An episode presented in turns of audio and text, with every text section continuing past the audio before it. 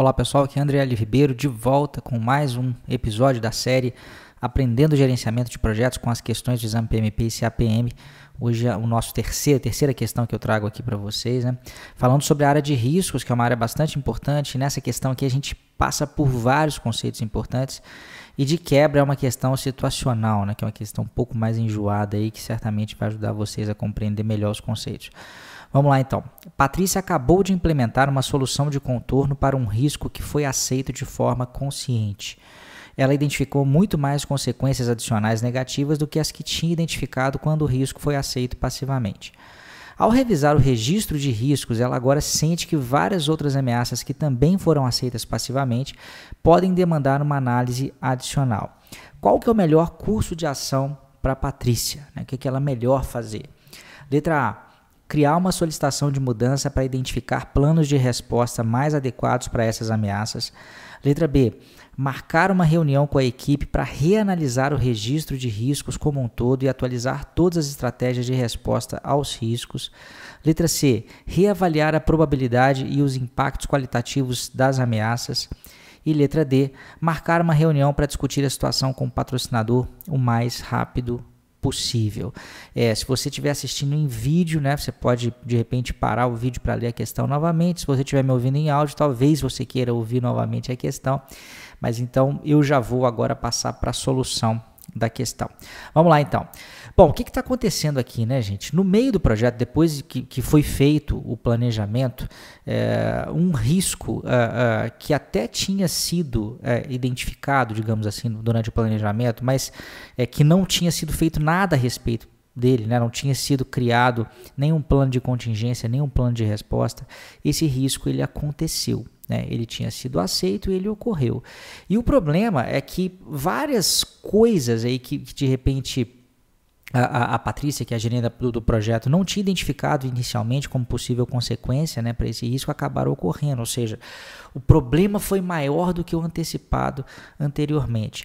E para acabar de complicar, na hora que isso aconteceu, ela percebeu que ela tinha sido meio que leniente, né, vamos dizer assim, é, tinha sido um pouco condescendente com os riscos durante uma análise inicial, é, e vários dos riscos que estavam lá no registro de, de riscos, né, que ela chama de ameaças, ameaças aqui é, é, um, é um outro nome para risco negativo, né, elas também tinham sido aceitas passivamente e de repente poderiam gerar um impacto muito ruim para o projeto. Então, o que, que é melhor fazer?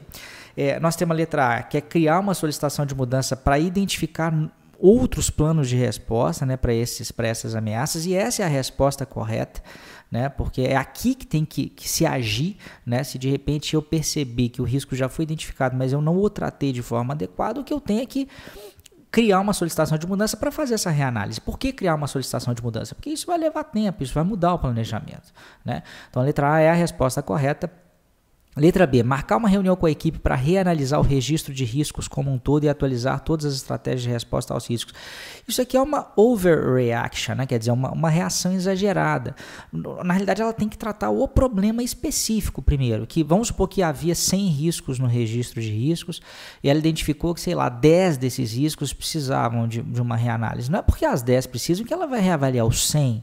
Né? Ela tem que primeiro tratar o problema dos 10 que é mais crítico. Então, é, pode até ser que no outro momento, se houver tempo, ela poderia reanalisar, mas não é, não é o caso aqui, não é a principal, não é o melhor curso de ação. Né? Letra C. Reavaliar a probabilidade e os impactos qualitativos das ameaças. Também não é o problema principal. Ela já percebeu que, de repente, a, a, ter aceito passivamente né, não foi a melhor a, a, digamos, a melhor ação no momento de planejamento, que ela tem que revisar isso e não revisar todas as etapas né, do planejamento de risco. Tá? Então, isso aqui é meio que perder tempo com algo que não é o fundamental aqui. Letra D, marcar uma reunião para discutir a situação com o patrocinador o mais rápido possível. Isso nunca deve ser feito como primeira ação, né? Tem que ser feito para casa primeiro. A Patrícia com a sua equipe, né? Tem que depois ela pode até envolver sim o patrocinador de alguma forma, mas esse é o tipo de resposta que normalmente aparece, né? Especial no exame PMP para pegar você aí que está fazendo a prova, né? Porque a gente não, dificilmente a primeira ação vai ser ir é, é, contar alguma coisa com o patrocinador ou pedir algum tipo de de auxílio patrocinador. Primeiro a gente tenta solucionar a questão internamente para só depois, no momento adequado, chamar o patrocinador né, para participar. Talvez, talvez não, certamente no momento em que tiver que ser aprovado de repente né, esse, esse novo planejamento, a partir da, da, dessa reanálise, o patrocinador vai ter que reaprovar esse plano. Né? Mas nesse momento agora não é a melhor ideia ir correndo para conversar com ele. Tá? Então o melhor realmente é pegar esses, essas ameaças aí e reavaliar os planos de resposta que foram dados para ela. Se você de repente está começando nesse mundo aí do gerenciamento de projetos, pode ser que vários conceitos novos tenham surgido, mas é legal que você já vai tomando contato com eles e se você já tinha contato, espero que tenha gostado também da questão.